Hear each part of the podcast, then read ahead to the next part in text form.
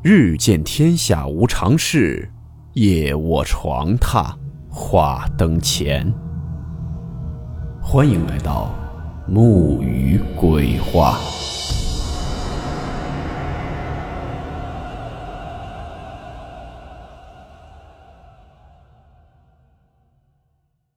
今天这个故事名字叫做《引路钱》。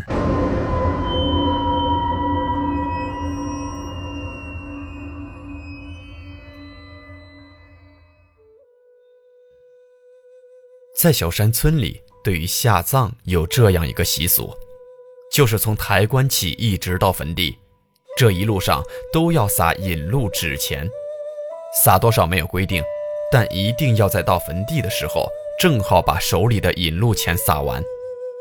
一般做这件事情的都是逝者的子女或是至亲的人。今天的这个故事就是和引路钱有关的。近几年，小山村里也要求火化了。虽然火化之后还是可以放到大棺木里，再埋成大大的坟包，但也要必须走火化的过程。这对于这个地处偏远的小山村就有诸多的不便了。因为逝者要火化，只能去离村子几十公里以外的县里的火葬场才可以。村子里年纪大的人基本上一辈子都没有进入县城，那里对他们来说仿佛很遥远。村子里的老聂六十多岁的年纪，却已经是病得很重了。他知道自己的日子也不多了。他说他不怕死，却很害怕死后被送去火葬场。那里离家那么远，自己又从来没去过，怕自己的灵魂回不了家，怕自己死后变成孤魂野鬼。对于上了年纪的人来说，都会理解他这种担忧。所以，村子里比较有威望的老人来看老聂的时候，告诉他：“甭担心，家里有两个儿子呢，咋都会把他接回家的。”听了这话，老聂好像放下了心事，没有多久就故去了。老聂有两个儿子，大忠和二忠，虽然是亲兄弟，二人的性格秉性却是大不相同。大忠憨厚朴实。而二中从小就得到父母的溺爱，性格自大傲慢。大中一直跟着父亲生活在村子里，而二中在城里上了大学，也就成了村子里出来的屈指可数的大学生了。毕业后就在城里工作、结婚、生子。因为二中老婆是城里人，一直说不习惯农村的生活，所以二中一家子很少回村，即便偶尔回来，也不多待。话里话外的还透着嫌弃这里的生活。老聂去世后，被送到了县城里的火葬场，火化后骨灰就暂时存在了那里。而大钟则回到村子里找风水先生给父亲踩坟地和定下葬的日子。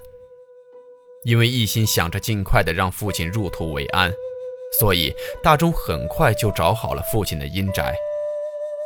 坑打好后，就是接父亲的骨灰回来安葬。老聂生前在村子里的人缘不错，下葬那天来了不少送别的人，大钟只得在村子里照顾着，就让二钟去火葬场把父亲的骨灰接回来。这时，村子里那个上了年纪的老人出面来嘱咐二钟，骨灰上了车之后，要每走一段路就撒些引路钱，嘴里要叫着父亲，让他跟着你走，每次不用撒很多张。但到了坟院后，要全部撒完。听着老人啰嗦的说了半天，二中心里很是不耐烦，随口的答应着，也不等老人再说下去，拿了引路钱就上路了。接了父亲的骨灰后，也就在火葬场附近打了个专门送骨灰的车往家赶。刚出来的时候，那司机提醒二中是时候撒引路钱了，二中于是扯了些扔到了窗外。车开的并不快，二中却是没一会儿就迷迷糊糊的了。昨天晚上打了一晚上的麻将，现在坐在车上困意来袭。司机总是拉骨灰，所以对这里面的事情还是知道的。看二中撒纸钱的频率特别低，于是就好心的提醒他，结果却让正要睡着的二中大怒，吼道：“这不用你提醒，你就好好开车吧。”这么迷信的事儿也信，土包子！司机被呛了，也就不再说话了。毕竟没赚那份钱，操那份心干啥？眼看着车已经出了县城，走进了僻静的公路上，二中早就睡着了，司机则踩下了油门，加快了车速。等二中醒来的时候，已经快进村了。看着手里没有撒几张的引路钱，怕是这样回去又要受唠叨了，于是就大把大把的撒了出去。正好到了坟地。引路钱也撒完了，于是，在大家一起的帮助下，就把老聂的骨灰下了葬。完事后，二中也没有跟村民道谢，就赶着回城里去了。二中再回村的时候，就是父亲的头七，他跟着大钟一起来到了父亲的坟前，给父亲烧纸。做完了祭祀，哥俩一起回到了家。二中的精神不太好。回到屋子里，也顾不得嫌弃，就躺在了炕上。结果没一会儿就说起了胡话，嘴里一直说着：“爹，你在哪儿？你在哪儿？”大钟忙着想叫醒他，可二中就是不醒，还开始发烧。大钟生活在村子里，对二中嘴里说的迷信事儿还是信的。想着从给父亲上坟回来，二中就不对劲了。怕是有什么邪事儿，于是就出门找了村子里的那个老人。老人又请来了一个顶仙儿，一起过来看二中。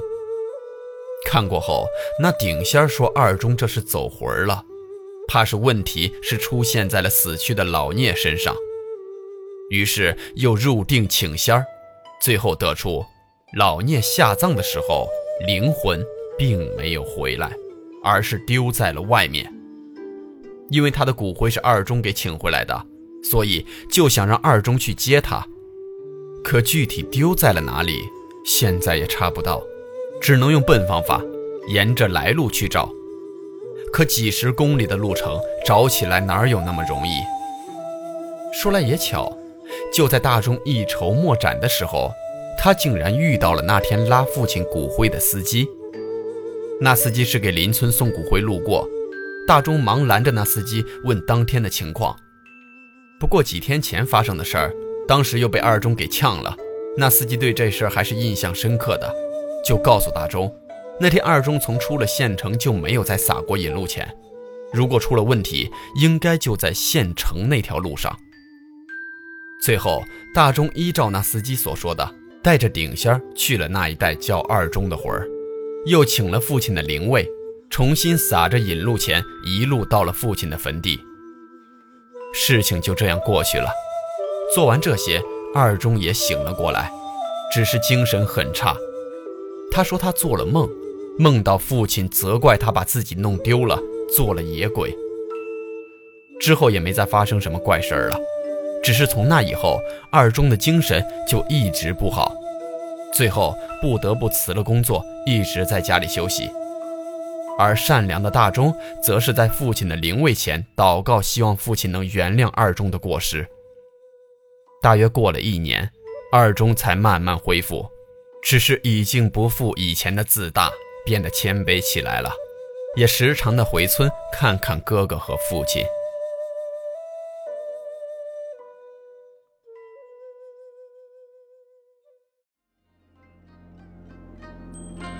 好了。我们今天的故事到此结束，祝你好梦，我们明晚见。